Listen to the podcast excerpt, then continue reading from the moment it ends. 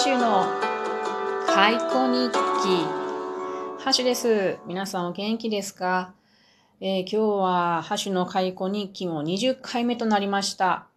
毎日ね、本当にいろんなことをね、教えてくれる蚕たちでございます。さて今日は、蚕の三角関係の争いから分かった鍵の意味っていうタイトルで話したいと思います。えっとね、昨日ね、えー、待望のドチビが羽化をしました。このドチビはオスなんですけれども、それまではオスが1頭しな、1頭しかいなかったんですよ。なので、私がこう飼っている12頭の蚕の中で、オスは2頭しかいなかったんですね。で、その、うん、最初に羽化した支部がすごく大変だったので、あの、立て続きに交尾をさせなければいけなかったので疲弊してるから、ドチビを待ってたんですよ。ドチビが羽化したんですね。すごく嬉しかったです。で、朝、私が起きて飼育飼育箱を覗いたところ、もうすでにドチビが羽化していて、一緒に羽化したメス、これは U ですけれども、えっ、と、もう、もうすでにね、二人で、二人で、あの、交尾をなさっていました。ああ、よかったなと思いましたね。で、私は昨日、そうですね、卵を産卵していたメスの神、これを蚕の神って書いて言って、三子って言うんですけど、三子を6枚回収することができました。で、もうそのメスたちは、えっ、と、老後の生活に入っております。で、今産卵中が5頭ですね。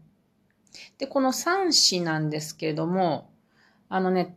丸い形のものはほとんどあらへんけれど、まあ、蚕がいた周りにね、あの、ベタベタベタ、ようけ300ぐらいから500個ぐらいの卵がついております。で、この卵っていうのは、黄色のものから、それからだんだんと小豆色に変わっていくものが、これが受精した卵です。黄色いものはね、なんかこう、受精してない状態だったりするものですね。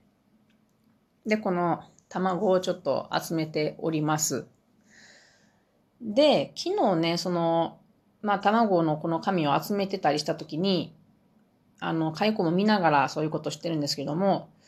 交尾をした後に、産卵スペースにいたメス2頭がね、こう、フェロモン玉、お尻から黄色い玉を出してオスを呼ぶんですけど、このフェロモン玉をお尻から出してたんですよ。で、ちょっと驚いてね。で、この2頭の様子を見たところ、少し産卵をしただけの状態でした。で、交尾して産卵しだすと、メスはフェロモン玉出さなくなるんですよ。もういらんから。で、そんで産卵に没頭してるんですよね。で、隣にオスを例えば置いたりしても、その前、えっ、と、産、うんと、交尾する前まではもう、竹ってくるくる回ってたオスやのに、見向きもしないんですよね。もう、あの、フェロモンも玉出してないから。なんかちょっと結構ね、心にぐさっときますけれども、まあ、フェロモンのない私としてはで、おかしいなと思って、フェロモン玉出してるわと思って、もう一回、オスのところへ入れたんですよ、この2頭を。でそうしたらね、すぐにオスがまたブルブルブルとなって、すぐに交尾をしだしました。で、この2頭には共通点があったんですよね。あの、そのオスの支部が、こう、立て続けにね、7頭交尾をさせたわけなんですけれども、もう満身創痍ですよ。その支部が交尾をした6頭目、7頭目がこのメス2頭だったんですよ。おそらくもうその時ね、支部は精神はこう交尾するのだと高揚してるんですけれど、体が疲れてきていて、こう、あの、受精させる能力が落ちてたんじゃないかなって思ったんですね。で、メスも、おっしゃ、これあの、もう私交尾したから卵埋めるわと思って、あの、産卵のスペースに、まあ、入入れたん、私が入れたんやけど、あれ待てよ、なんか違うぞ。これあの、想像妊娠ちゃうかい。ちょっと卵産んでみたかけど、みたいな感じで、もう一回 フェロモン、フェロモン玉を出したんちゃうかなと思いました。で、今は、あの、無事、ちゃんと産卵をしております。またその後、あの、2頭とね、交尾をしてもらったので、そういうことがあるんやなと思いました。1頭は支部、もう1頭は新しいドチビとあの交尾してもらいました。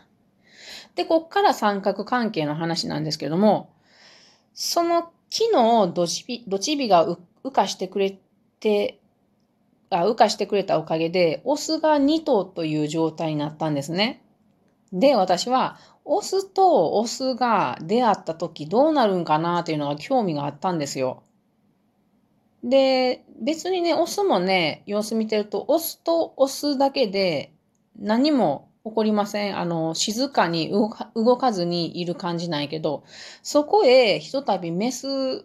あの、フェロモン玉を出してるメスを近づけると、大変なことになるんですね。えっとね、どちびとゆうが朝起きたら交尾してたっていう話をしたんですけど、その、その2頭が交尾をしている箱にですね、他のメスと交尾を終わらせた支部を入れたんですよ。何も考えずに。そうしたら、支部がね、またまたこの交尾終えたばっかりのに大興奮してしまって、ドチビとユウの交尾に、こう、わーっと飛びついてってね、これでもかーってぐらい、お尻をこの2頭の接合部に何回も何回も差し込もうとするんですよ。それはもう激しい。もうやめたってってこう心、心の中で叫んでましたけれど、いやー、激しかったな。で、これで私、あの、はっと気づいたんですけれども、あのー、その、交尾をするときにね、この介護って、あの、うんと、お互いのお尻で、こう、鍵みたいな、鍵みたいなのを掛け合うんですよ。だから、あの、なぜこの鍵をかけるんかなって思ってたけれど、あ、こういうことかっていうのが分かりました。よっぽど激しいんですよ。この他のオスからの攻撃が。本当にしぶとい。あの、このしぶっていう名前を付けた理由が私思い返されました。こいつね、眉作りをするときにね、あの、眉作りのスペースに入れたんやけど、全然入らず、しぶとく拒んでたんですよ。だからこいつしぶといなぁ、しぶといなぁと思ったからしぶって名前を付けたんですけど、まさしくその通りでした。だからね、よっぽどこのオスからの、さらなるオスからの攻撃が激しいから、この交尾出したら、交尾をしだしたら中でお互いのこう、お尻を強固にくっつけておかないと、こう、鍵、鍵をしてね、それで望まないと、あの、よそ者が入ってくるんやなっていうのがよくわかりました。これね、お尻同士をね、交尾から外すの結構大変なんですよ。慣れない。だけどまあこれ仕方がないなと思いました。で、今の状態、そうですね。今の状態は、えっ、ー、と、産卵終わったメスが5頭と、オスが2頭と、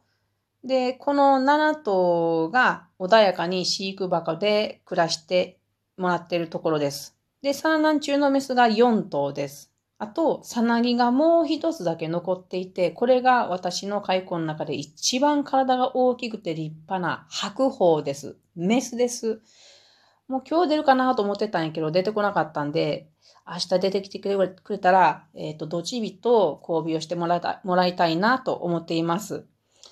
さて、そのね、あの、皆さんもね、このオス同士のこの三角関係というか、オスが割り込んでくる様子っていうのを見てみたいと思うんですの。思うんですのってなんや。思うので、その様子を YouTube で動画こ動画として撮りましたので、よかったらそれ覗いてみてください。概要欄に貼り付けておきます。それでは皆さん、またね